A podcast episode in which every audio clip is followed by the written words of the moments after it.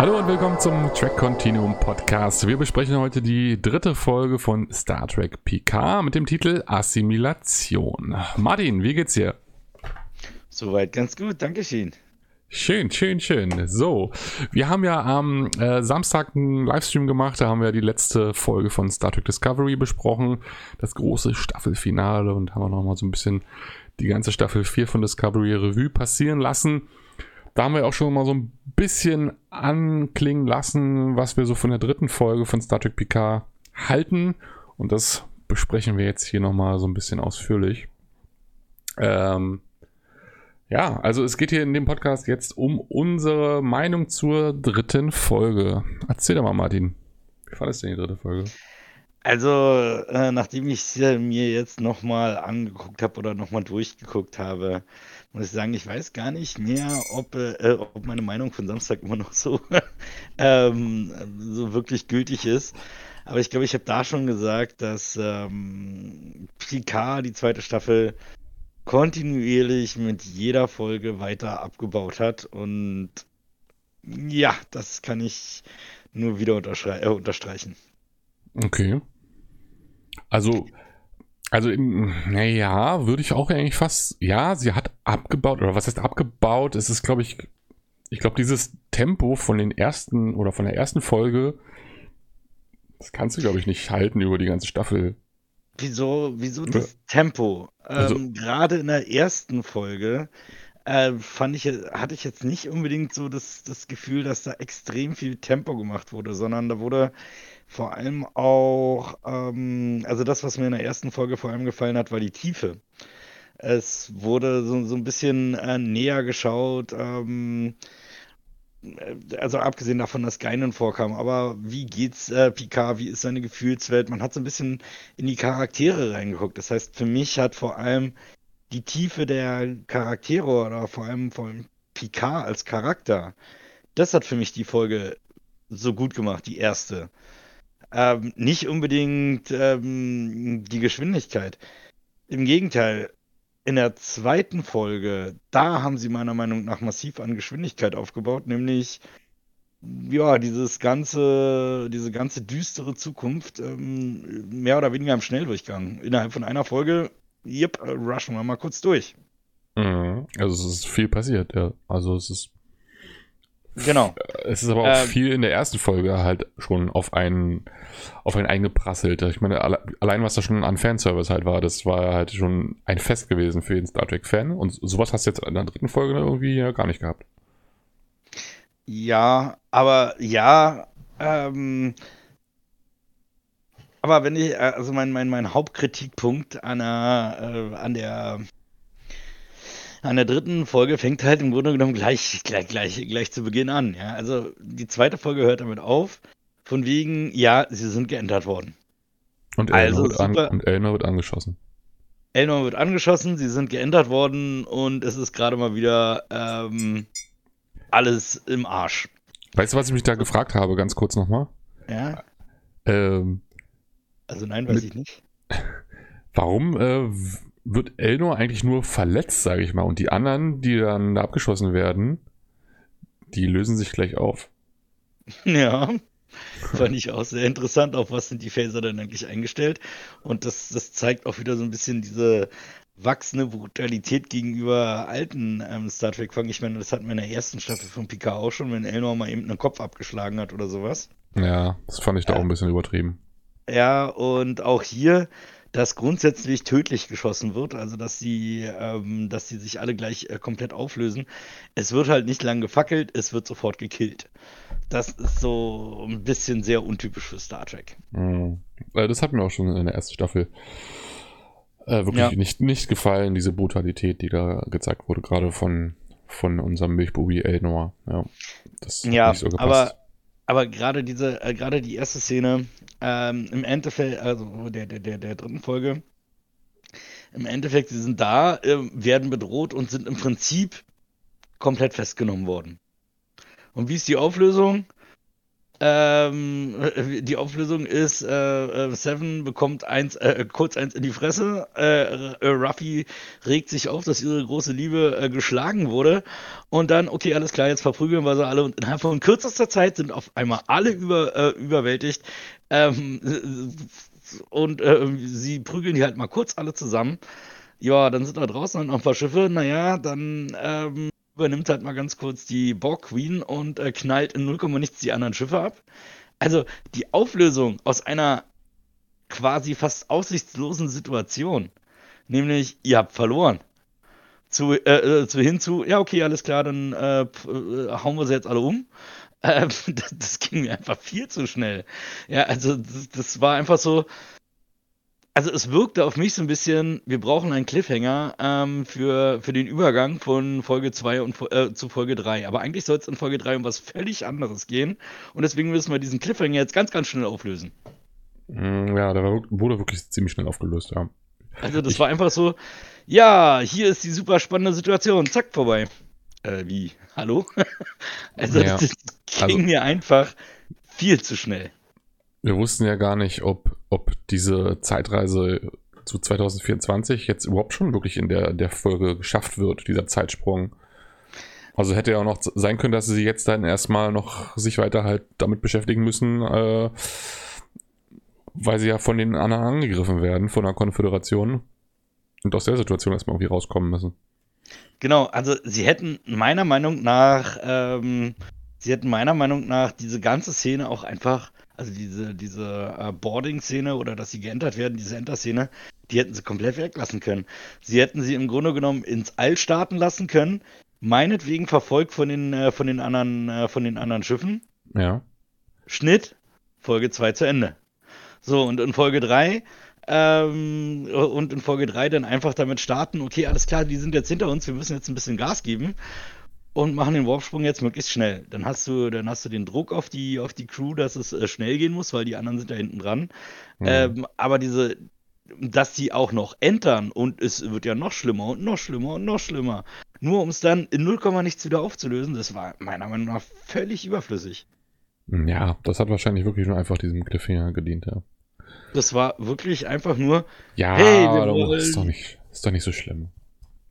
Ja, ich find's, ich find's, äh, also das fand ich so eine, äh, äh, das, das äh, war so ein bisschen. Also dich hat gestört, dass es halt so schnell wieder aufgelöst wurde und dadurch halt im Prinzip eigentlich unwichtig gemacht wurde. Genau, es war, ja. also das war für mich, aber genau das spiegelt für mich so ein bisschen auch, äh, ja, spiegelt für mich so ein bisschen die ganze, die ganze Folge wieder und weshalb ich auch der Meinung bin, dass die Folge äh, also dass, dass die Qualität der Folge so einfach so massiv abgebaut hat. Ja, sie hatten natürlich jetzt noch eine krasse Szene äh, damit, dass Elnor halt wirklich gestorben ist. Ähm, wobei Elnor noch nie mein, mein Charakterliebling war. Also ich konnte den noch, von, noch nie wirklich leiden. Ich auch nicht. Denn er passt nicht, äh, er, er, passt vielleicht in ein Star Wars-Universum, aber nicht in ein Star Trek-Universum in meinen Augen. Ja. Als irgendwie so ein Jedi-Ritter oder weiß ich was. Ja. Ähm, aber, also, und dann äh, äh, ein Muttersöhnchen Jedi-Krieger oder sowas, so, so wirkt er auf mich. Mhm. Also, ja, der hat ja Ruffy immer so ein bisschen am Rockzipfel jetzt ergangen. Mm, ja. Also so kam er ihm vor. Oder wie, äh, genau. wie, wie, das, wie das kleine Ziehkind von, von Ruffy, ja. Ja, das habe ich aber, auch noch nicht. Aber glaubst, glaubst du, der ist jetzt dauerhaft weg? Naja, ähm, jein. Jein. Äh, sie werden die Zeitlinie wieder herstellen und dann ist, äh, dann ist Elnor wieder da. Das ist für mich äh, eigentlich schon, schon, schon, schon ziemlich klar. Es sei denn, also sie deuten es ja jetzt im Grunde genommen schon an. Ruffy fragt, mhm. wenn wir die Zeitlinie wieder herstellen, ist Elnor dann wieder da? Mhm. Und keiner kann es ihr Jurati sagt, äh, Jurati sagt, ich weiß es nicht. Ja. Das heißt, na klar, der kommt schon wieder. Also entweder das und äh, wenn er nicht wiederkommt, äh, dann wird es einfach nur eine reine Vertragsgeschichte zwischen dem Schauspieler und, äh, und den, und den äh, Serienmachern sein, so nach dem Motto, ja, ist er uns das eigentlich noch wert und ähm, wollen wir ihn eigentlich dabei haben oder oder der Charakter ist einfach auch so unbeliebt, dass sie gesagt haben, ja, nee, wir brauchen ihn eigentlich gar nicht mehr in der Serie. Ja, das kann ich mir durchaus vorstellen. Ja, also ich glaube, dass ich glaube, dass der relativ unbeliebt ist. Meine ich gelesen zu haben, aber gut, ich weiß es nicht. Äh, sag mal, als sie äh, verfolgt wurden da von, ähm, von den Schiffen von der Konföderation, da war ein Schiff gewesen, das habe ich mir noch nicht noch aufgeschrieben. Das sah äh, zum Verwechseln ähnlich mit der Intrepid-Klasse aus, mit wie die Voyager. Fand ich auch. Hast auch Fand ich auch. Ja, ja. Also, ähm, so von, man, man hat ja Haupt, also dieses, äh, du meinst das, Das war in der das, Mitte, das glaube ich. Flaggschiff, was in der Mhm. Mitte war, was zuerst Ja. zerstört wurde. Ja, genau. Ähm, ja, habe ich auch gedacht, so von vorne so, uh, das sieht ja schwer nach Voyager aus. Also, ja, Habe ich auch gedacht. Ja. Also, ja, sah für mich, sah für mich auch danach aus. ja. Ja, aber, ähm, äh, okay, also, Das hatte ich also gestört. Wie gesagt, diese erste Szene, diese Verfolgungsjagd ähm, oder diese, diese, ja, dass sie dieses Schiff eigentlich infiltriert hatten in der letzten Folge und das jetzt halt dann vorbei war.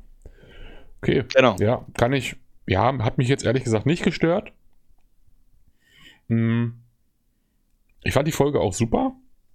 Also ich fand halt äh, super, was sie für ein ähm, Star Trek 4 zurück in die Vergangenheit Feeling gebracht hat. Hm. Ich weiß, du bist ja auch nicht so der Fan von, von der Captain Kirk-Ära und auch damit wahrscheinlich auch nicht von den alten Filmen mit Captain Kirk und Co. Aber Star Trek 4 zurück in die Vergangenheit fand ich halt auch so cool. Und das war halt total Flair von Star Trek 4, fand ich die Folge. Ja, den Flair, äh, den, den, den Flair der Folge fand ich jetzt äh, auch nicht so verkehrt. Ähm, also das, das, das war schon in Ordnung. Und die grundsätzliche Geschichte der Folge fand ich an sich auch gut.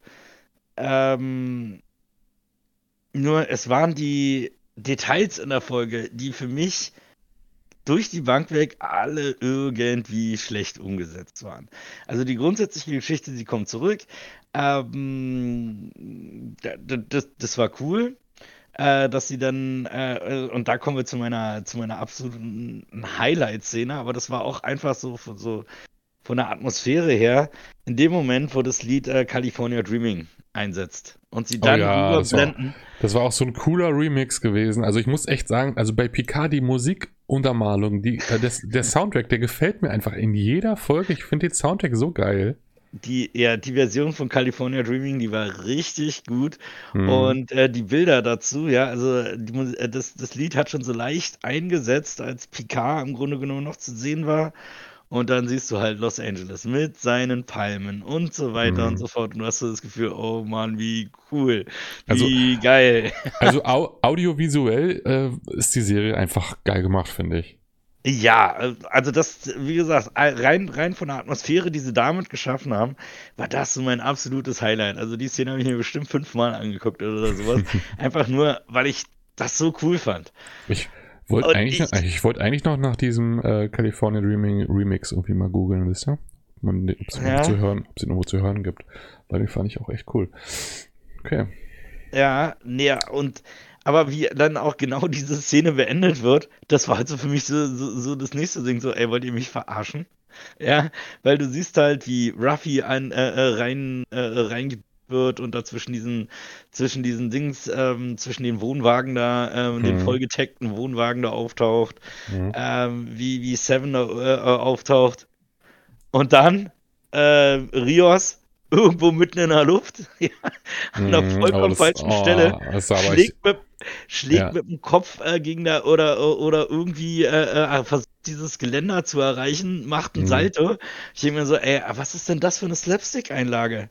Ja, das, also das, was das- ist denn das für eine Slapstick-Einlage? Und auch in dem Moment natürlich das Lied komplett abgeka äh, abgekattet, wo ich dachte so, äh, Leute, also entscheidet euch mal, ja. Wollt ihr ich, jetzt hier aber, äh, ich fand das cool. Ja, wenn er dann wieder aufgestanden wäre, dann wäre es so, so ein kleiner Slapstick-Moment gewesen, wo ich mir gedacht hätte, Oh, nee, ja, ich hab- Ich habe schon gedacht, oh Ja. scheiße, der ist, also das hat wehgetan, habe ich mir gedacht, ey, oh Mann, das sah nicht, das sah nicht gut aus. Äh, ja, aber äh, also im Endeffekt, entweder du machst ein Slapstick-Element da draus, oh scheiße, da ist was schiefgelaufen und er stößt, äh, er stößt sich jetzt mal die Birne oder sonst irgendwas, kann ihm ja ruhig in Anführungsstrichen wehtun, aber dass er dann gleich so verletzt ist, dass er im, im Grunde genommen nicht mal mehr aufstehen kann und ins Krankenhaus muss. Mhm. Da ich mir dachte, ey Leute, also entweder Slapstick oder ernsthafte Verletzung. Aber ernsthafte Verletzung durch Slapstick das, das hat für mich so überhaupt nicht zusammengepasst. Das war so das nächste Ding, wo ich mir dachte so, oh, ey, nee, ernsthaft? Und dass einer von denen ins Krankenhaus kommt, das war auch wieder sowas von durchsichtig und klar, weil Jurati sagt, kommt auf, äh, bringt, äh, nehmt keine, nehmt keine Phaser mit, passt auf, dass ihr nirgendwo hinkommt, wo ihr gescannt werden könnt, nicht ins Krankenhaus, ne, alles klar, einer landet im Krankenhaus. Ja, also in aber, dem Moment. Hallo, das, war, das, das war einfach hundertprozentig Star Trek 4 mit dem Krankenhaus. Das, ja, das, ja. Da, damals, wie, wie Pavel Tschechow ins Krankenhaus eingeliefert werden musste, wo, da sollten sie auch nicht auffallen und er musste dann ins Krankenhaus, da mussten sie ihn aus dem Krankenhaus herausholen und das hat für mich total. Ja, aber äh, es. Ja, aber es sind diese ganzen. Ja, aber es wirkt in dem Moment einfach nicht.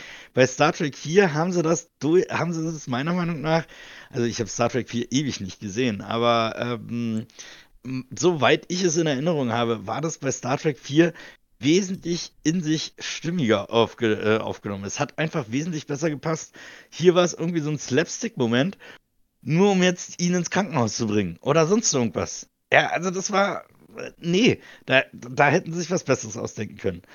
Ähm, er, er, kann ja meiner, meinetwegen ins Krankenhaus kommen. Also natürlich, es war hundertprozentig klar, er kommt ins, äh, irgendeiner von denen kommt ins Krankenhaus. Es war also super krass durchsichtig.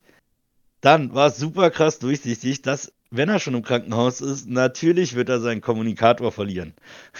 Auch das war total klar. Und ähm, dann der nächste, äh, der nächste Punkt, als dieses äh, ganz zum Ende der Folge, als der, ähm, als das Krankenhaus dann da wegen wegen äh, illegaler Einwanderer äh, da tja, mhm. Äh, gestartet wird. Der Volldepp nicht auffallen, was macht er? Zieht sich einen Kittel an und versucht sonst irgendwie die, die, die, die Tussi da zu retten. Vor allem, die, die hat überhaupt keine Rettung gebraucht. Ja, das war nicht auch dämlich.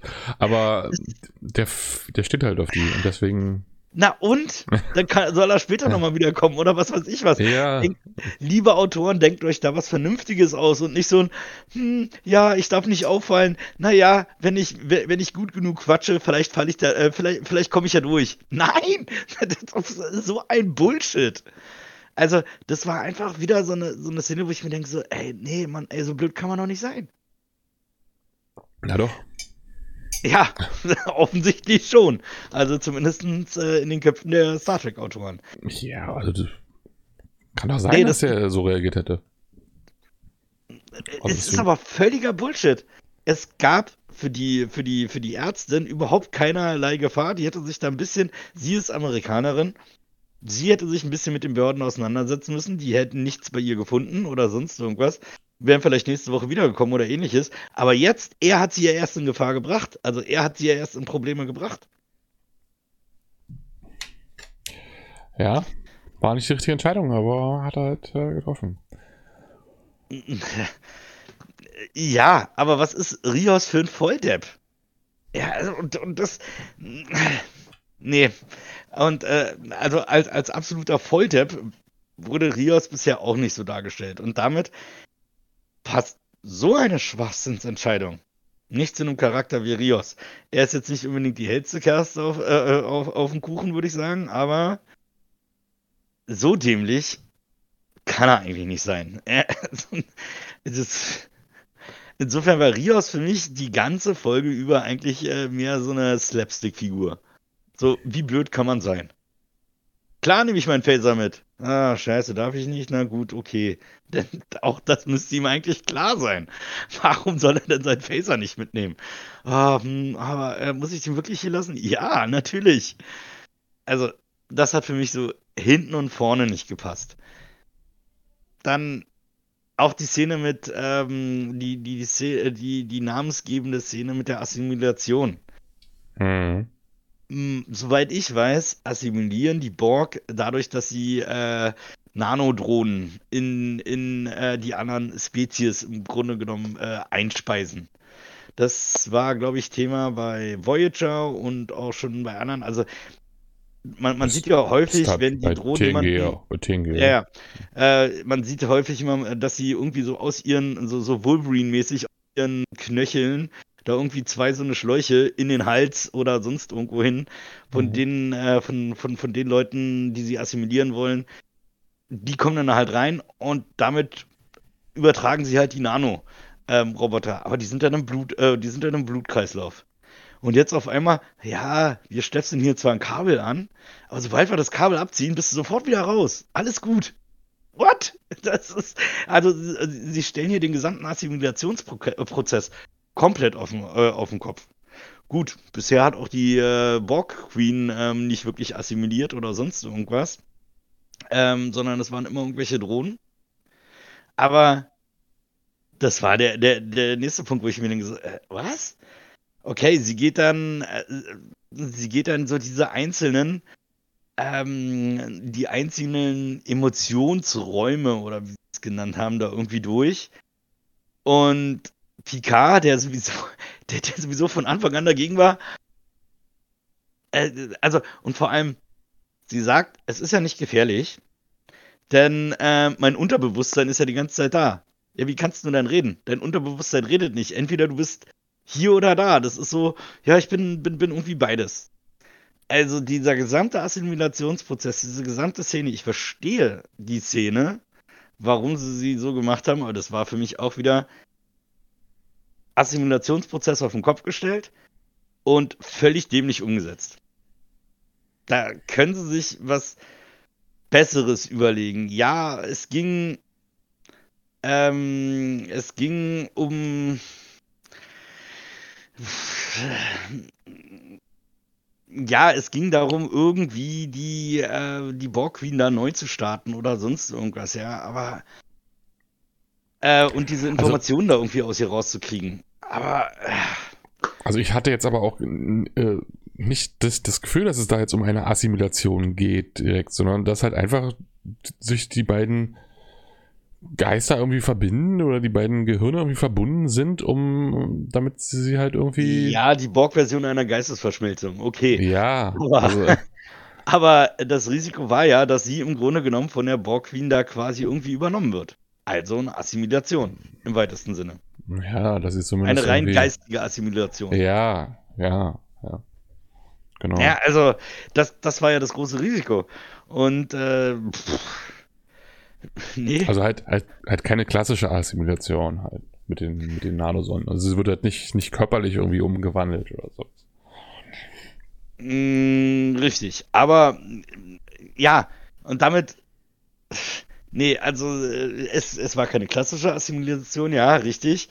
Aber äh, was kann die Borg Queen denn noch so alles? Also, nee, aber so ich meine, so. diese, diese Nanosonden, die dann ja den Körper irgendwie verändern und irgendwie, irgendwie ja technisch dann auch verbinden mit dem Borg-Kollektiv, äh, die sind in dem Fall ja wahrscheinlich dann gar nicht nötig, weil sie ja direkt per Kabel mit der Borg-Königin verbunden ist. Also die sind dann in, für die Verbindung einfach nicht, nicht notwendig, sondern die sind ja direkt per Kabel verbunden.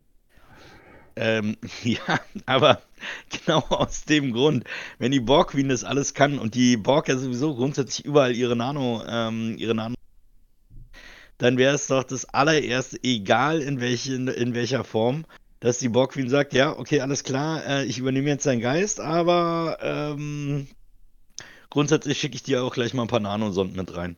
Weil die können ja für den Fall, dass die Verbindung abbricht. Mhm. Ja, gut, aber, ja, vielleicht Vielleicht hat es ja gemacht und wir wissen es einfach bloß noch nicht. Ja, da wird schon irgendwie was noch passieren, aber vielleicht hat die Borg-Königin ja auch gar nicht diese, diese Fähigkeit, irgendwelche Nanosonden.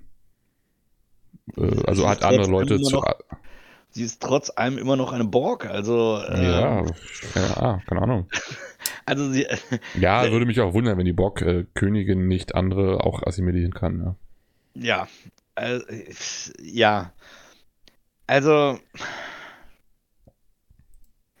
Nee, es ist. was, was äh, für mich Star Trek im Grunde genommen immer ausgemacht hat, ist, dass alles, was in irgendeiner Form technisch oder irgendwie passiert, dass es in sich schlüssig ist, dass es ähm, zumindest einen theoretischen, wissenschaftlichen Hintergrund oder sonst irgendwas hat, dass es alles so extrem nachvollziehbar ist. Nicht das alles. Ist es, das ist es für mich, was, was Star Trek ausmacht. Aber nicht alles. Und was? Aber nicht alles. so gut wie alles. Also insgesamt, dass, dass Star Trek in sich extrem schlüssig ist. Zum Beispiel gerade Und- jetzt wieder einen Artikel darüber gelesen gehabt, über diese galaktische Barriere, die wir ja gerade bei, Dis äh, bei Discovery hatten, dass die totaler Schwachsinn ist. Ja, Und ist ist- ja auch. Und dass es sowas überhaupt nicht gibt. Und Ist dieses ja einfach, einfach nur, seit, seitdem es halt bei TOS, bei TOS eingeführt äh, wurde, halt, seitdem ist es halt im Kanon und es wird halt immer wieder aufgegriffen. Aber rein wissenschaftlich ist das wohl totaler Schwachsinn. Ja, ja, natürlich. Also ich meine, warum soll es da so eine Barriere geben? Äh, Ja. Es ist, ähm, macht ph- physikalisch überhaupt keinen Sinn. Ja, aber ich sage ja, du, es ist ja nicht, nicht alles ist da bei Star Trek. Nein, aber wissenschaftlich grundsätzlich- nachvollziehbar. Ja, aber grundsätzlich ist der Tenor, ähm, klar, an ein, zwei Stellen ähm, hat ähm, Star Trek im Grunde genommen sich jetzt auch mal eine äh, künstliche Freiheit genommen und das ist auch okay. Ähm, aber im Großen und Ganzen, hauptsächlich ist alles irgendwie in sich schlüssig, in ihrer eigenen ähm, Wissenschaft, also in der Star Trek eigenen Wissenschaft, alles irgendwie erklärbar und nachvollziehbar und zusammenhängt und deswegen funktioniert es und so weiter und so fort. Und dieses, ähm, und diese Schlüssigkeit, das war es für, was, was, was für mich immer einen extrem großen Reiz an Star Trek ausgemacht hat. Und von dieser Schlüssigkeit sehe ich in, sehe ich in Star Trek PK Folge, also gerade Folge 3, so gut wie gar nicht. Also die Charaktere handeln bescheuert, ähm, sie, sie, sie verändern etablierte Techniken wie das, äh, wie das Assimilieren. Ähm, und es wirkt für mich eher äh, wieder, ja, äh, es wirkt für mich eher wieder so ein, naja, es wirkt nicht nach Star Wars, das wäre jetzt, äh, wär jetzt falsch gesagt, aber irgendwie nach so einem, es hat sehr, sehr viel einfach von einem Sci-Fi-Märchen und ähm, genau das war Star Trek für mich halt immer nicht. Es war, klar, es ist, äh, es ist Fiktion, ähm, aber es ist kein Märchen im Grunde genommen. Und ähm, gefühlt fangen sie an, jetzt hier gerade wieder Märchen zu erzählen. Und das stört mich.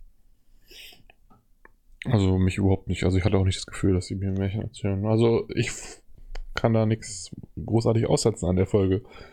Also ja, es ist nicht so viel passiert, äh, storytechnisch wie in den ersten beiden Folgen, aber trotzdem fand ich ja diese ganze, ganze, ganze Folge eigentlich sehr cool. Also ich fand auch diesen Assimilationsprozess sehr spannend.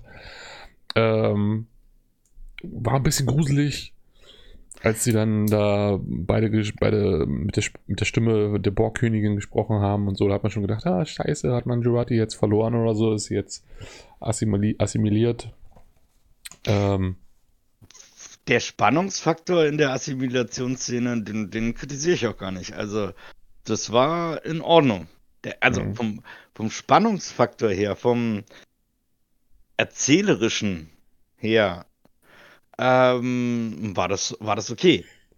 Aber äh, wir sind halt bei Star Trek und ich fand es mit Rios gut, da waren ein paar lustige Szenen dabei gewesen, wie er mit dem, mit dem Jungen da um seinen Kommunikator äh, gefeilscht hat, da war lustig mit den, mit den Keksen oder was. Und Ja, es waren ja auch, ähm, es, es waren auch wirklich äh, gute Szenen drin. Ich sag jetzt nicht, dass die, äh, äh, also die, die Folge kriegt von mir jetzt keine vier oder irgendwie sowas, ja. Ähm, äh, es waren, es waren da, etliche. dafür redest du sie aber ganz schön schlecht gerade. Ja, weil, äh, weil ich gerade mich darüber auslasse, wie viel bescheuert das sie dann im Prinzip gemacht haben. Zu den positiven Teilen bin ich noch nicht gekommen. Ach, da gibt's noch welche, ja. Ja, ja, also Okay. wie gesagt, ähm, äh, meine Highlight-Szene war halt definitiv das mit dem, äh, wo das, wo das äh, California Dreaming-Ding da ankommt, dass das war einfach atmosphärisch mega gut gemacht. Mhm. Und äh, ich fand auch diese Szene super, wo, äh, wo der Typ äh, äh, Ruffy über, überfallen will. Sie guckt mhm. ihn blöd an, so, was? Ach, Geld, ja, richtig. Stimmt, da war ja was. Und dann haut sie ihn um. ja, ja. Und klaut ihm dann erstmal sein Geld. Genau, und klaut ihm dann erstmal sein Geld. Gut, dass du es sagst, ja. Das fand ich, äh, fand, fand, ich auch, fand ich super cool, ja. Äh, das war wirklich, äh, äh, das war wirklich gut gemacht. Die Chemie zwischen der Ärztin und Rios, natürlich, die hat auch irgendwo gepasst. Der, äh, der, der, der, kleine Junge, der versucht hat, irgendwie was rauszuschlagen, also der Sohn mhm. von, der, von der Ärztin. Ja, der war auch schon, der, der war, der war amüsant frech, ja, das war, war schon cool. ja. ähm, und dann so, ja, wie sieht's denn aus? Einen ganzen Teller und sie konnte an, ey, stell ihn sofort wieder weg. Er hätte das auch so zurückgegeben. ähm, ja, war, war, war ähm, lustig. Ich, ich fand es übrigens sehr interessant, weil ich hatte mir, weil wir, wir wussten ja, dass es ins Jahr 2024 geht, ähm, hatte ich mir extra nochmal die DS9-Folgen Gefangen in der Vergangenheit angeguckt, wo sie ja auch ins Jahr 2024 reisen. Und er wird ja total anders dargestellt ne, dieses Jahr. Also bei, bei Picard jetzt war es eigentlich, sah so, sah so aus wie bei uns jetzt hier eigentlich. Ne, von der, es war jetzt, ja, es sah aus, als wenn du jetzt irgendwie in Los Angeles wärst wahrscheinlich.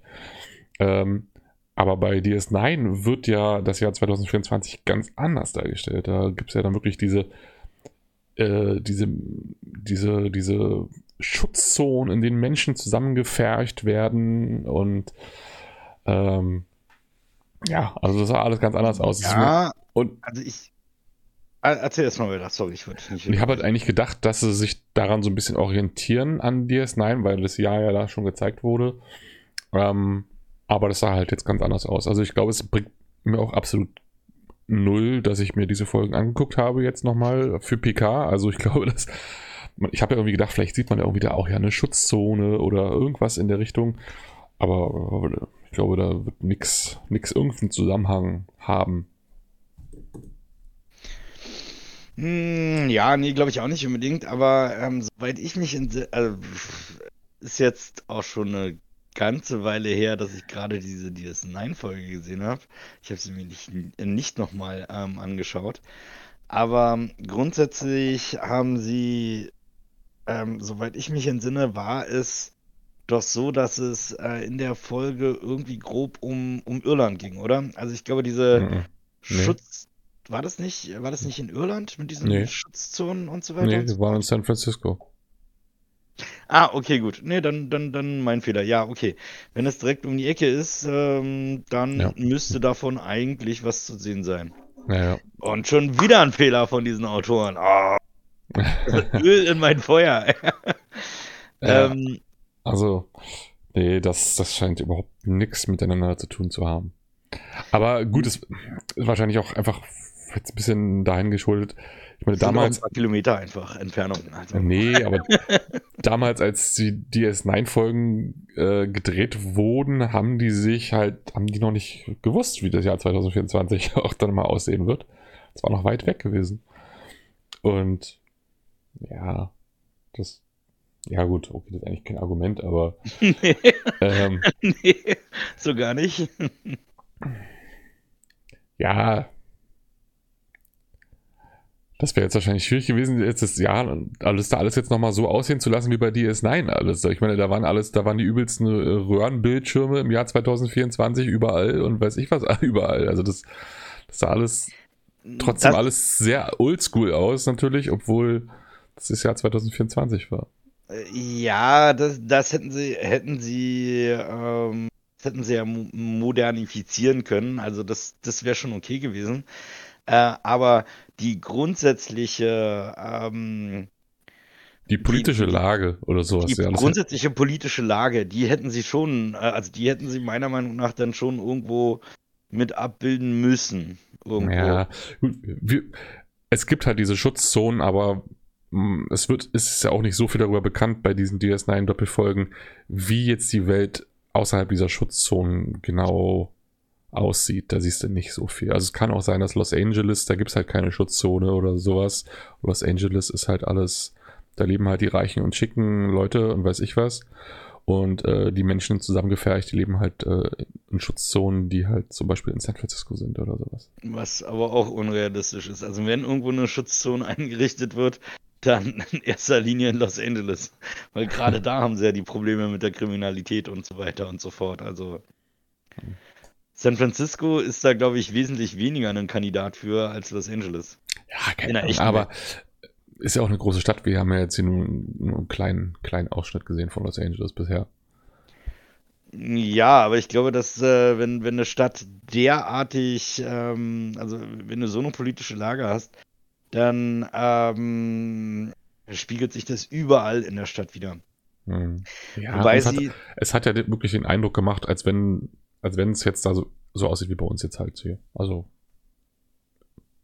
keine Veränderung. Ja, äh, jein. Also sie, sie deuten es schon mal an, dass irgendwas im Argen liegt. Und äh, allerdings jetzt nicht politisch. Ähm, wobei ich mir da auch noch nicht so hundertprozentig sicher bin. Ähm, aber äh, vor allem von der, von der Umwelt her. Also du siehst diesen einen äh, Waldbrand und da sagt Ruffy, es fängt an. Also ähm, der, der, wir haben ja in der, in der Zukunft, ähm, in der Picard-Zukunft gesehen, dass äh, sie dieses Schild über der Erde haben, um irgendwie die Atmosphäre, so eine Art mhm. künstliche Ozonschicht oder was weiß ich, was das sein sollte. Mhm. Und genau das fängt gerade äh, äh, fängt gerade da an. Das haben sie da angedeutet. Okay, Waldbrände und ähm, Naturkatastrophen und so weiter und so fort. Ähm, das war also nur bedingt an unserer echten Realität ausgelegt, denn die Waldbrände hat äh, Kalifornien ja doch öfter mal. Hm, ja, gerade ganz aktuell in Texas auch. Ja. Aber ähm, ja, das war mir jetzt gar nicht so bewusst gewesen. Das habe ich jetzt gar nicht so mitgekriegt gehabt, dass, dass das jetzt eine Anspielung darauf war, dass so ja, mit, diesem, mit, diesem, Schild und so weiter und so fort in dieser anderen Realität da. Naja, das hat sie, also sie haben halt, sie standen halt auf diesem Turm, guckten da raus und sehen halt diese Waldbrände und in dem Moment, ähm, Ruffy guckt ihren, ihr, ihr, ihren Tricorder da an und ähm, in dem Moment sagt sie halt auch direkt, ja, okay, alles klar, es fängt an. Hm. Und ähm, ja, ich bin dann jetzt auch gerade bei der äh, ich gucke mir halt gerade äh, nebenbei nochmal diese Szene an, wo Raffi, äh, Raffi gerade ankommt. Ja, ist sie jetzt da nun in einer. Ist es eine typische Szene, also wo sie, ähm, sie guckt halt auf dieses äh, Schild äh, von der von der Europamission. Mhm. Ähm, das spielt auch noch irgendeine Rolle, diese Europamission. Bin ja. Ich der Meinung. Weil auf dem einen Bild, was man von Q gesehen hat, ich glaube, das ist wahrscheinlich aus der nächsten Folge, hat er nämlich so eine Europa-Uniform an. Wo dieses Europa-Missionssymbol irgendwie auf seiner Brust draufsteht. Ja. Ähm, was auch immer das genau ist. Also, naja, was ich, was ich jetzt einfach nur mal, ich gucke mir gerade dieses Plakat von der Europamission, äh, oder ich habe gerade das Plakat von der Europamission vor mir. Wenn ich mir das angucke, da steht oben drüber um, ähm, The New Interplanetary Explorers um, und The, uh, the Euro, uh, Europa Mission mhm. to Boldly Go. Um, und wenn ich mir das so angucke, da ist halt irgendeine Raumkapsel oder sowas, die steht auf einem Planeten und da läuft ein, ähm, da läuft ein Astronaut rum und im Hintergrund siehst du halt irgendein Raumschiff und irgendwie einen ähm, größeren Planeten. Das heißt. Naja, Jup äh, Europa ist ein Mond von Jupiter. Richtig, genau. Das heißt, es wird höchstwahrscheinlich einfach eine Mission sein, um auf dem, äh, ähm, um dem Mond Europa zu landen. Mhm. Ähm, und da vielleicht irgendwie eine Basis aufzubauen oder sonst irgendwas. Wenn ich jetzt an Discovery denke, da ist der Titan wiederum eine Siedlung und nicht Europa.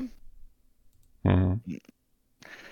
Keine Ahnung, ob das noch irgendeine Bewandtnis hat oder nicht oder wie auch immer. Aber abgesehen von dem, äh, abgesehen von diesem Plakat, was du da in dieser Szene siehst, ähm, siehst du halt auch diese ganzen Obdachlosen, die da alle mit ihren Zelten da irgendwie ähm, äh, ähm, ja auf der Straße leben. Ist jetzt halt die Frage, ist sie da zufällig gerade an so, ähm, an so einer Stelle ähm, angekommen oder soll das bis zu einem gewissen Grad sinnbildlich für die Stadt sein? Also, dass es mehr oder weniger überall in der Stadt so aussieht. Das äh, kommt halt nicht so wirklich raus, finde ich. Weil das würde dann halt schon zeigen, okay, ähm, auch Los Angeles ist da irgendwie gerade ziemlich am Arsch. Hm. Aber wie gesagt, das ist alles relativ viel Spekulation. Mhm. Spekulatius. Ähm, ich habe mich eigentlich noch gefragt, warum hat eigentlich PK oder warum sind die eigentlich dieses Risiko eingegangen mit der, ähm, mit der Assimilation in Anführungsstrichen? Äh, doch eigentlich nur, um rauszukriegen, wer der Wächter ist, oder? Ja, weil Picard davon überzeugt ist, ja. dass die das anderen mit ihrem, mit ihrem Versuch, da einfach mal hinzugehen und zu scannen, äh, keinen Erfolg Ach, haben. Ja, ich meine, hätte er eigentlich ruhig auch mal noch ein bisschen abwarten können und denen auch noch ein bisschen Zeit geben können. Ähm, und wenn es dann nicht geklappt hätte, dass sie den Wächter finden, dann hätten, dann hätten sie ja das hohe Risiko für Joati da irgendwie eingehen können. Aber ja. nö, auch machen wir gleich mal. Ich, wir lassen, ich gebe denen erstmal gar keine Zeit, um, um den Wächter zu finden. Ich mache das erstmal gleich.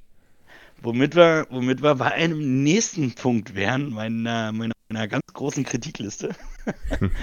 ähm, äh, äh, Ruffy sagt auch, sie ist ähm, enttäuscht vor allem von seiner Führung. Ähm, ja, sie, das sagt sie aus der Emotion raus, dass ähm, Elmar jetzt tot ist oder sonst irgendwas. Aber im Grunde genommen finde ich so ein bisschen, ja, diese, die typische Führungsqualität. Ähm, also, ja, das hat man ja schon ein, zwei Mal gehört. Ähm, meine, äh, das, das ähm, Menschenführung so ein bisschen so mein Thema ist und äh, dass deswegen Picard für mich auch so, so eine, also diese theoretische Figur, dieser fiktive Charakter Picard für mich so ein bisschen das Abziehbild eines guten Anführers ist. Und genau das lässt er hier halt in meinen Augen auch an einigen Stellen äh, vermissen. Ja, also er bringt, er, das Team trennt sich auf und er hat da eigentlich gar nicht mehr so wirklich das Sagen. Ja, Ruffy sagt einfach, ich gehe da jetzt hin. Ich mache jetzt einfach was, ich sitze hier nicht rum, ich bin doch nicht blöd. Ähm, und äh, er sagt nicht wirklich was dagegen, sondern einfach, okay, ja, macht ihr mal euer Ding. Ähm, und ich bringe in der Zwischenzeit mal hier, äh, das, ist, das ist ja kein Ding, weil ihr werdet ja eh keinen Erfolg haben. Also, ja der, der, der klassische Plan von wegen, wir arbeiten als, äh, als ein Team. Er kommt als Leader jetzt mal direkt mit einem Plan um die Ecke und, ähm, und sagt, ja, pass mal auf, dann gehen wir jetzt so und so und so vor. Äh, findet auch nicht statt. Ja, also er ist, er ist de facto in meinen Augen kein Anführer von diesem Team. Und ein Picard, der, der, der, der sein Team nicht anführt, das ist kein Picard. ja, das Thema hatten wir jetzt ja schon öfter mal. Er ist halt alt. Ne, ja, ja, aber gerade, je älter du wirst, also gerade äh, je älter er wird, desto mehr Erfahrung hat er, desto mehr Durchblick hat er und desto weniger kann er körperlich irgendwie dem. Ja, dem du baust ja nicht nur körperlich ab, du baust ja auch geistig ab. Also der ist einfach nicht mehr nicht mehr ganz äh, geistig so. auf der Höhe. Ach so, der ist nicht mehr auf der Höhe. Naja, dann soll er sich in die Ecke und warten, bis die anderen es geregelt haben. also, äh, dann, äh, ja, dann soll er in Ruhestand gehen, auf Deutsch gesagt, ja. Beziehungsweise, er ist ja ein Android, dann soll er halt mal sagen, ja Leute, äh, ihr habt die, die, die, die Verfallsschraube vielleicht doch ein bisschen zu hoch gedreht, dreht mal ein bisschen runter, ich muss das Universum retten. Ja. also, keine Ahnung. Was, äh, was sagst du denn zu Seven, die, die sich offensichtlich äh, in dieser Zeitperiode jetzt hier sehr, sehr wohl zu fühlen scheint? Die, äh, so äußert er, also sie ist auch irgendwie so verwundert, dass sie, wie, wie die Leute auf sie reagieren irgendwie und so freundlich und irgendwie habe ich so das Gefühl, sie, sie fühlt sich da sehr wohl. Bei ihr passiert da irgendwie gerade was, glaube ich. Okay, Emotional also, habe ich so das Gefühl. Okay, also ich weiß nicht, wo du das jetzt hernimmst, dass sie das, ähm, dass sie sich da irgendwie unheimlich wohlfühlt. Ähm, ich fand natürlich die Szene, mit, äh, wo, wo sie direkt auftaucht und das kleine Mädchen sie anguckst. Oh, bist du eine Superheldin? Die war Mhm. natürlich auch mega klasse, die Szene, wie sie dann erst im ersten Moment so ein bisschen überrascht ist und dann so, verrat's keinem. Oder irgendwie sowas in der Richtung Ja. sagt sie. Ja. Ja. Ja, doch, die, die, die Szene auch, wo sie mit Ruffy dann da in diesem Hochhaus ist und dann diesen, diesen Typen da bequatscht. Nur da wirkten die für mich einfach, ähm, ja, wir, wir machen jetzt hier mal auf, ähm, wir machen jetzt hier einfach mal auf Touristen. Mhm. Ja, wir wollten uns das jetzt hier einfach mal irgendwie, irgendwie angucken oder sonst irgendwas. Also sie spielt da ihre Rolle, aber dass sie sich jetzt in der Zeit besonders wohlfühlt. Mhm, aber meines Erachtens hat sie das nochmal irgendwie erwähnt irgendwo. Also nicht, nicht jetzt speziell in der Zeit, aber halt, ähm, das ist irgendwie so ein. Ja, sie fühlt sich irgendwie so anders wahrgenommen auf einmal. So. Ich weiß nicht, sie. Irgendwo hat sie das erwähnt gehabt, ich weiß nicht mehr genau. Ja, eventuell könnte sie es erwähnt haben in der, ähm, in dem Moment, wo, ähm, also es gibt diese eine Konversation, ähm, wo Ruffy, äh, wo, wo, wo Seven ähm, Ruffy direkt trifft oder findet, ja, und da kommt dann gleich wieder der Spruch an, ja, komm da schon, machst du dir Freunde, kurz nachdem sie den Typen da zusammen geprügelt hat, ja. Mhm. Und, Ja, ähm, Da war das aber nicht. Was ich jetzt meine. Das kann jetzt irgendwo wieder zum Schluss gewesen sein. Nachdem sie auch da auf dem Hochhaus waren und so. Aber äh, spielt auch keine Rolle. Mhm. Q ist ja nur ganz kurz aufgetaucht in der Folge. Also nur Picard natürlich auch wieder gesehen. Richtig? ja, Oh. Mhm. Ja, Qs Auftritt, äh, da habe ich, habe ich ehrlich gesagt nicht so wirklich verstanden. Er hat gesagt, ja, das ist das Einzige, was sie verstehen. Mhm. Wald? Ja, okay. Offensichtlich. Oder, oder war das einfach nur wieder so ein Hinweis, so, ja, ihr Menschen seid ja eigentlich doch eine, von Grund auf eine gewalttätige Rasse und äh, ihr steht ja wieder im Prozess und bla bla bla. Irgendwie. Sollte das so ein Hinweis sein? Keine Ahnung. Also es ist noch alles sehr, sehr rätselhaft, was da jetzt mit, was es mit Q auf sich hat. Naja, gut, okay, Q wäre nicht Q, wenn sein, wenn sein Plan durchsichtig wäre. Ja, aber also warum soll er in die Vergangenheit gehen und dann da irgendjemand was über, überreichen, geben, weiß ich was, um die Zeitlinien zu ändern oder so? Ich, keine Ahnung, das ist alles irgendwie komisch. Naja, das wird in der letzten, äh, wird in der letzten Folge dann aufgedeckt. Ich finde es interessant, dass sie ja eigentlich, ähm, wie war das gewesen? Sie haben irgendwie nur drei Tage Zeit oder so, die Zeitlinie zu reparieren. Wie war das? Äh. Wurde, das, wurde irgendwie, ähm, welche, welche Szene haben die dann das irgendwie nochmal erwähnt? Ähm, ja, weiß ich nicht mehr. Aber irgendwo haben sie erwähnt, dass, es, dass sie nur drei Tage Zeit haben. Naja, so wie ich es verstanden habe, ähm, ähm, in drei Tagen übergibt halt quasi, äh, oder so war mein Verständnis, in drei Tagen übergibt Q halt dem, äh, wem auch immer, irgendwas und die Zukunft verändert. Also der entscheidende Moment, der findet in drei Tagen statt. Und um diesen Moment zuvor zu kommen, müssen sie halt vorher diesen, äh, äh, mü- müssen sie halt vorher rauskriegen, was ist der entscheidende Moment und wie können wir diesen entscheidenden Moment verhindern. Also Mhm. so war mein Verständnis. Hm, Ich weiß es nicht, leider nicht mehr genau. Müsste ich nochmal. Müsste ich nochmal gucken. Was da genau mit den drei Tagen war. Aber gut, Aber- also, also entweder geht die ganze Staffel dann nur über drei Tage oder. Also der dritte Tag ist dann sozusagen Staffelfinale. Mm, Glaube ich ehrlich gesagt nicht. Also meine Die, Vermutung. die, Frage, die Frage ist ja, ob jetzt der Rest der Staffel jetzt hier äh, 2024 spielt. Nein, glaube ich nicht. Glaube ich nicht. Ich, nee, äh, meine Vermutung wäre eher, dass sie, ähm, Meine Vermutung wäre eher, dass sie äh, versuchen, halt dieses entscheidende, ähm, dieses, äh, äh ja, diese entscheidende Änderung äh, da zu verhindern. Das also. schaffen sie ganz knapp nicht und müssen dann in irgendeine andere Zeit reisen und es da nochmal probieren. Okay. Das wäre hm. jetzt einfach mal so eine, äh, so eine wilde Spekulation von mir. Ähm, und das ist, also 2024, kann ich mir vorstellen, wird vielleicht ja maximal drei oder vier Folgen äh, eine Rolle spielen. Hm. Also ich glaube nicht, dass es noch in eine andere Zeitperiode geht. Ich glaube, ja. es wird sich ziehen bis zum Staffelende und dann springen sie wieder in ihre Zeit zurück. Also ich glaube nicht, dass es noch woanders hingeht, zeitlich.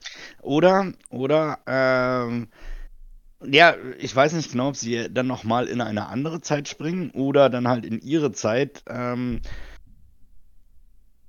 aber ja, oder die Möglichkeit, äh, oder es ist, besteht die Möglichkeit, dass sie es zwar schaffen, die entscheidende Situation, ja, doch, wenn ich jetzt drüber nachdenke, ist das sogar wahrscheinlicher, dass sie es gerade so schaffen, ähm, diese entscheidende Szene irgendwie ähm, zu verändern.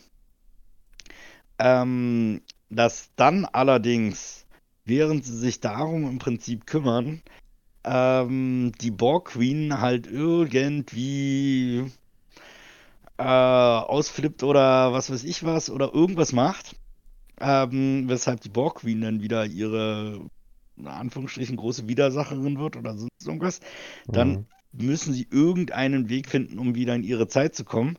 Und dann sind wir bei dem, was wir in der ersten, ähm, also da muss ja im Endeffekt noch aufgeklärt werden, was ist denn da los mit der Borg Queen aus der, aus der ersten Folge der Staffel? Warum mhm. sieht die erstens so anders aus? Und zweitens, warum kommt ein Borgschiff an und sagt, hey, ihr assimiliert, assimiliert, assimiliert ihr uns mal? So ungefähr. Ja, das muss noch aufgeklärt werden, was es mit denen auf sich hatte. Genau. Und ich würde es den Star Trek-Autoren momentan leider zutrauen, dass sie das erst in der letzten Folge machen. Mhm. Äh, und äh, dass es dann holter die Polter wieder zu Ende geht. Und dann treten die Borg der Föderation bei.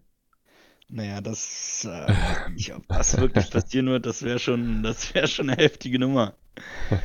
äh, Borg, die Borg in der Föderation. Wer sind denn dann die großen Gegner? Äh, Spezies 472? Weil das hm. waren noch die großen Gegner der Borg. Keine Ahnung.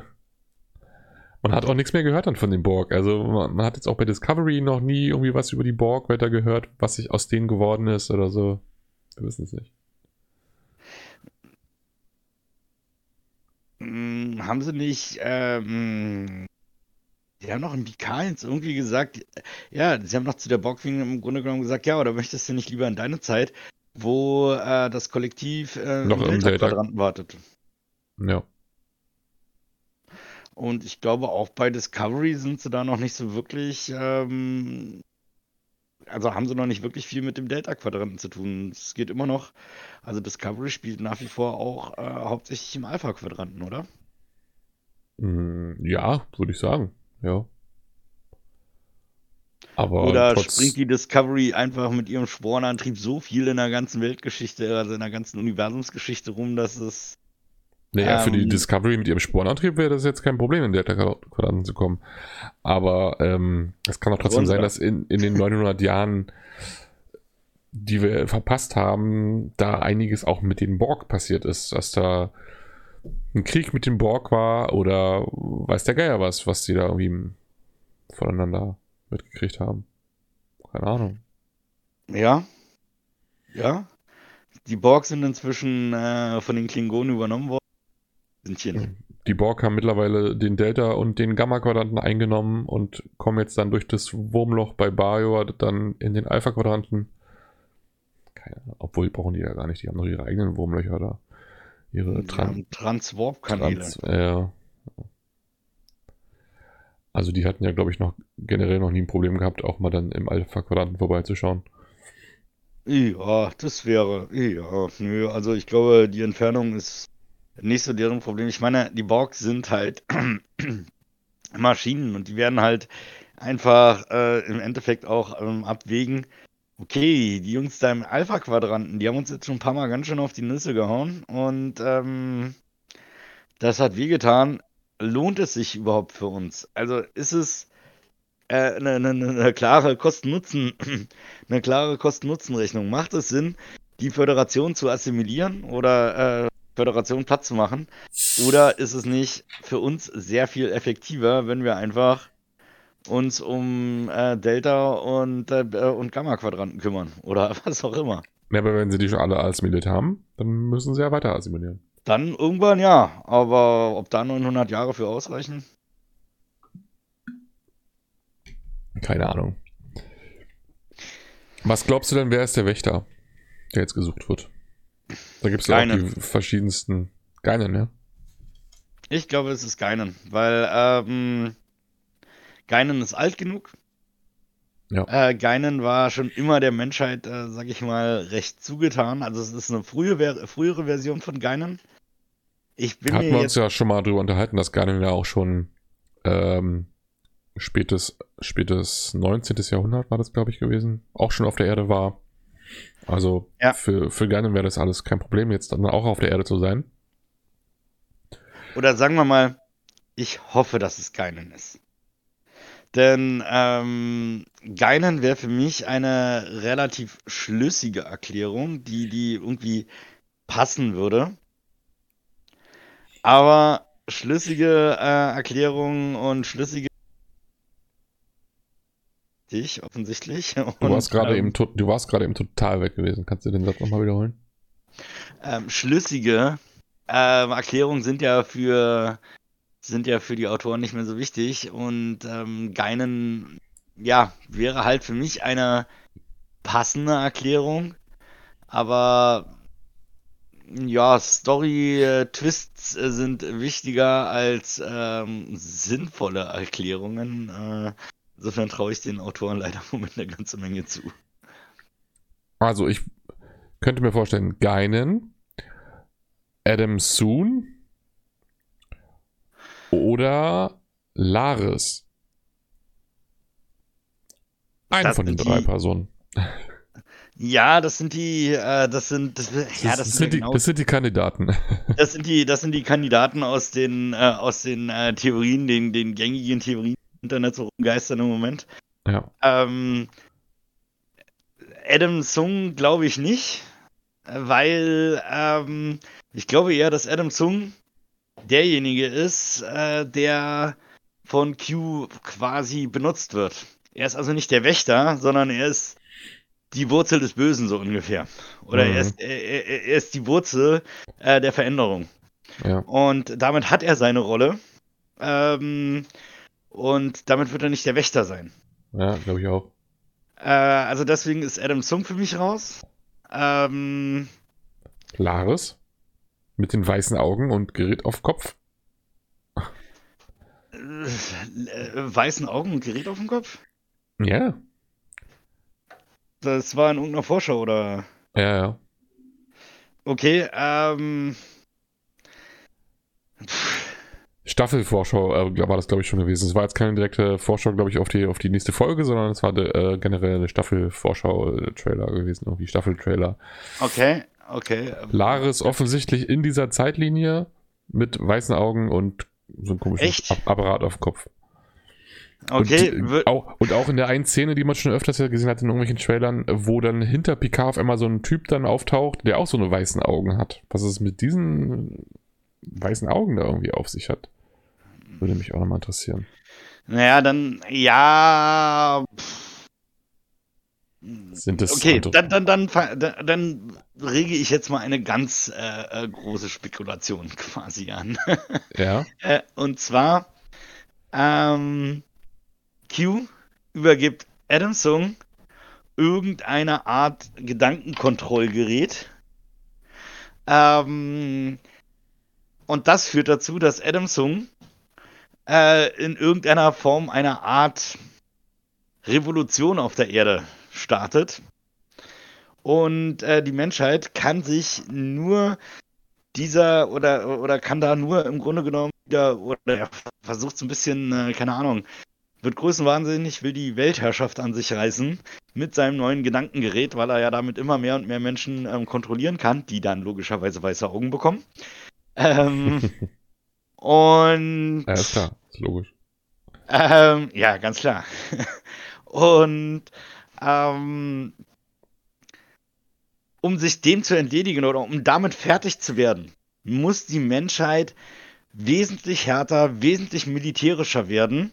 Und ähm, sie, sie werden im Grunde genommen völlig skrupellos, um irgendwie mit dieser Bedrohung durch Adam Sung fertig zu werden, schlagen den dann nieder. Und wenn du dann erstmal so einen Militärstaat hast, den du brauchtest, um diese Bedrohung niederzuschlagen, mhm. aber kommst du von dem nicht mehr weg. Aber muss ich aber eigentlich schon irgendwie widersprechen, weil in dieser Konföderationszukunft hat man doch aber diese Statue von dem Adam Zoom gesehen. Also die scheinen den ja zu verehren.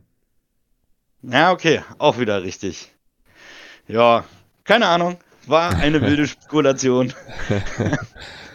aber, also, ähm, aber ja, dass so, vielleicht irgendwie Gedanken manipuliert sind oder so, haben diesen weißen Augen oder Vielleicht sind es auch früher, frühe Androiden, sollen es vielleicht frühe Androiden? Ist der Adam Soon vielleicht schon, äh, so wie seine Nachfahren, auch schon am, am Rumwerkeln mit irgendwelchen kybernetischen Sachen oder irgendwie sowas. Aber dann dürften sie noch nicht menschlich aussehen. Also, wenn, wenn, wenn sie ja. quasi in, in, äh, in übernächstes Jahr rein äh, platzieren. Ja, ja vielleicht, dann, dann doch, vielleicht dann doch eher sowas wie halt Gedankenmanipulation äh, Manipulation oder sowas. Ja, also ich würde eher sagen, in irgendeiner Form Gedankenmanipulation oder irgendwas in, in die Richtung.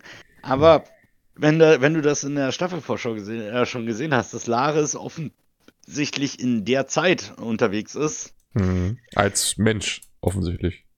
Nicht als, als Mensch? nicht als Romulanerin. Ja. Hat keine romulanischen Ohren, glaube ich. Hm, okay.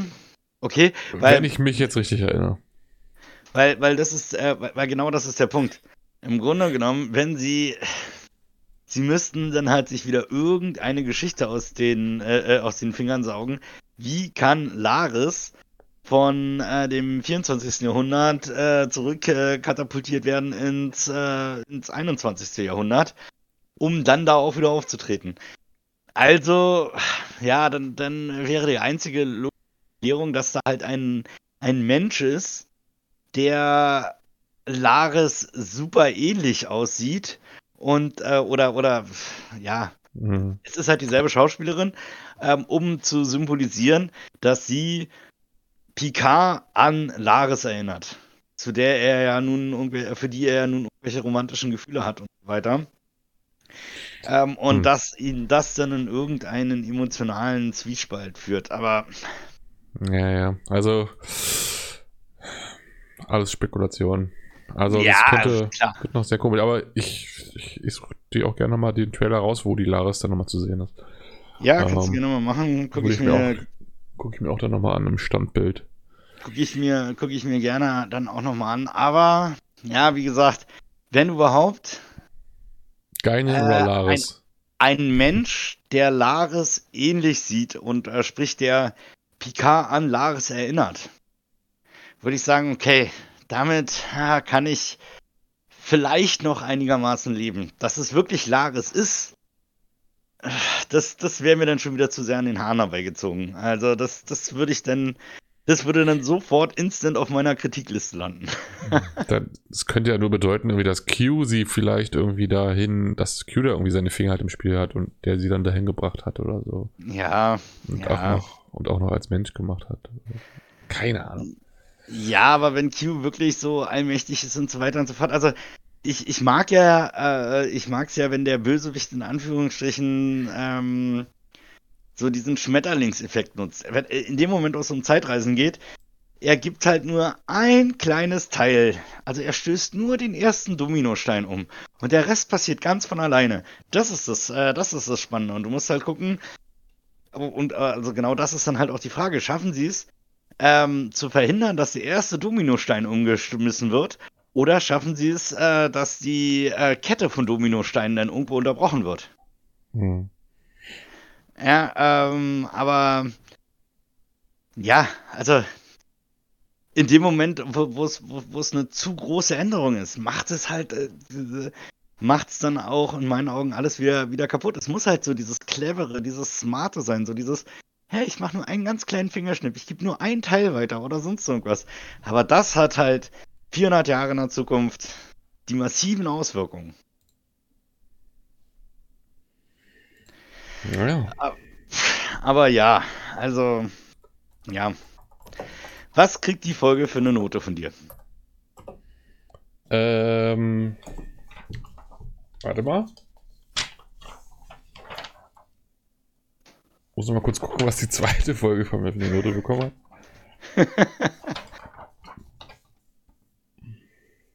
ich habe mir nämlich die Note hier irgendwie nicht aufgeschrieben.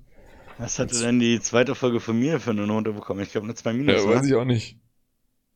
Keine Ahnung, ich habe hier bloß noch die Note stehen von äh, Discovery äh, Folge 13. Und die war eine 3 Plus. Ähm,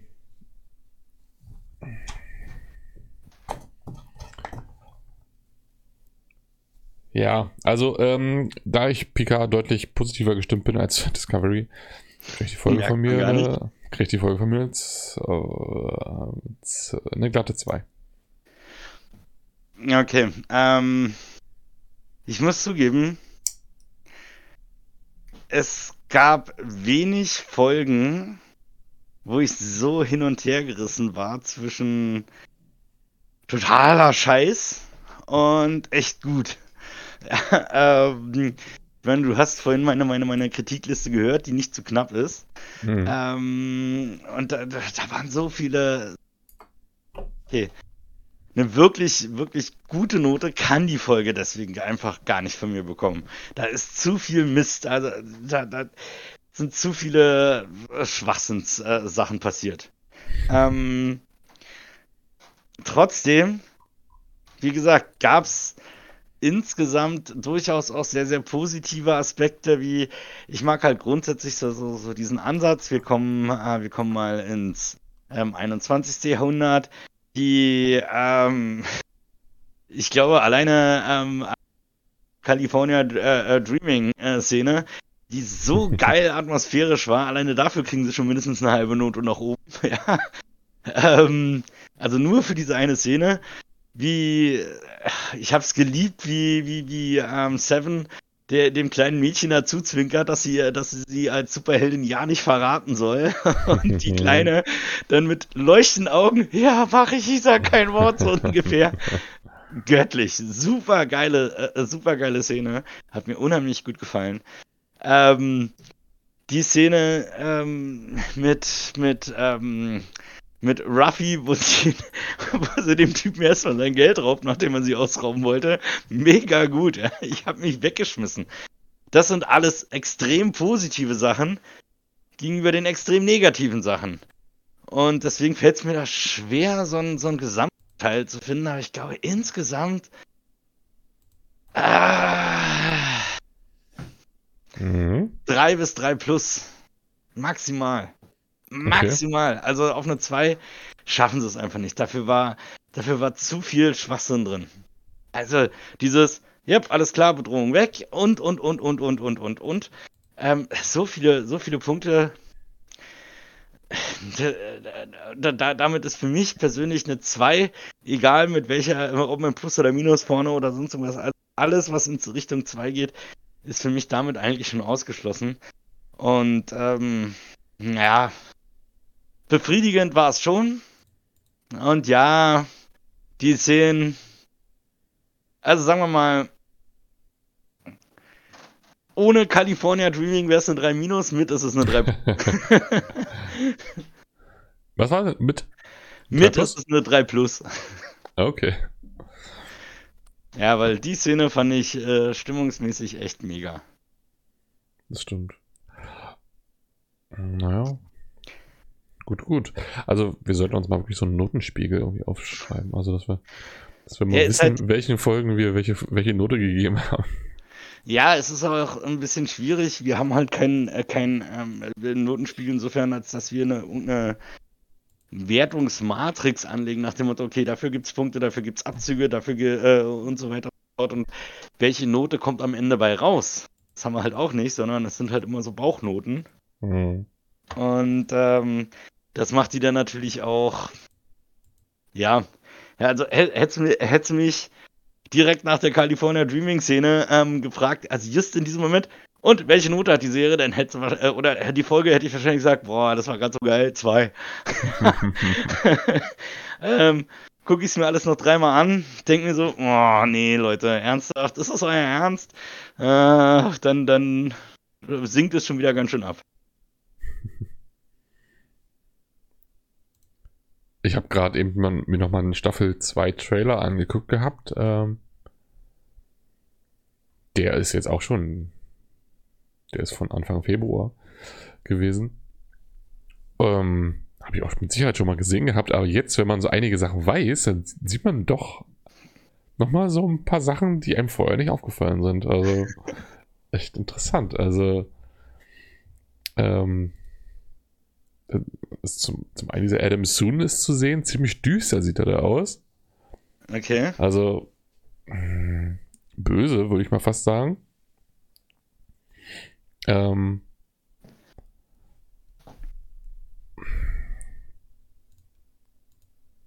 Und auf jeden Fall auch halt, wie Q ihm irgendwas überreicht, so eine Ampulle. Und irgendwie so ein Metall, so ein, so ein Metallding hält er auch in der Hand. Hm, sehr gespannt. Und in der einen Szene siehst du auch die Schauspielerin von Laris, meines Erachtens, wie sie mit den anderen zusammen auf in so einer Außenszene steht und die dann irgendwie mit Phasern rumschießen. Mit hm. Phasern. Oder, also, oder zumindest besch oder beschossen werden oder so. Ah, jetzt weiß ich gerade nicht, nicht, mehr, wo die Szene genau ist, aber interessant. Also es scheint Laris dann auf jeden Fall bei denen zu sein. Also ja, ich würde vielleicht doch sagen, vielleicht ist der Wächter wirklich diese Laris. Ich weiß es nicht. Wir sind gespannt. Ja. Und ich muss mir auch unbedingt den Breakdown von Cybernetics nochmal angucken. Ist jetzt dir übergelassen, ob du den Teil rausschneidest oder nicht. ähm, ja, weil da halt, weil der halt doch immer noch mal wieder ein paar hey, etliche Sachen sieht, die ich, ja. die, die ich auch übersehen kann, habe. Kann, kann man ruhig drin lassen, ist da kein Problem. äh, der Cybernetics macht ja, macht ja sehr gute, sehr gute Videos zu den einzelnen Folgen und ja, wie du schon gerade sagtest, der sieht vieles ähm, oft, was man vorher so gar nicht irgendwie gesehen hätte, ja. Ja. Nee. Gut, also wir sind auf jeden Fall sehr, sehr gespannt auf die vierte Folge. Mm. Die Folge war jetzt übrigens ähm, knappe sieben Minuten kürzer als die, die ersten Folgen. Ähm, ist mir auch gleich aufgefallen, deswegen habe ich nämlich extra nochmal nach der, nach der Laufzeit geguckt gehabt. Kann Sprich, nämlich... überall, sie bauen überall ab. Qualität, Länge, alles, alles wird weniger. ja. Wobei ich das halt bei den ersten Folgen halt ja noch positiv erwähnt hatte, dass die ja. für meinen Geschmack relativ lang waren, war die jetzt wieder mhm. ein bisschen kürzer gewesen, auf jeden Fall. Also, es gab schon kürzere, definitiv auch in der ersten Staffel, mit so knapp nur 43 oder 44 Minuten oder so, die war jetzt hier 47 Minuten. Aber es war dann noch ein bisschen kürzer gewesen als die Folgen davor. Mhm. Gut. Dann haben wir noch was zu sagen? Nö. Live long and prosper. ja, genau. Also gehabt euch wohl. Wir danken euch fürs Zuhören. Hm, denkt dran. Und äh, gibt es auf YouTube, auf Spotify, auf Apple Podcast, Google Podcast und so weiter. Da würden wir uns freuen, wenn ihr mal reinhört und vor allem, wenn ihr uns ein bisschen Feedback auch mal gebt. Ähm, das eine oder andere Kommentar bei YouTube haben wir schon bekommen, haben wir uns sehr, sehr gefreut. Vielen, vielen Dank dafür. Und ja, gerne mehr davon. Also da freuen wir uns immer wieder, wenn wir ein bisschen Feedback kriegen. Ja, dann Martin, noch einen schönen Abend. Vielen Dank. Bis zum nächsten Mal. Ciao, ciao. Ciao, ciao.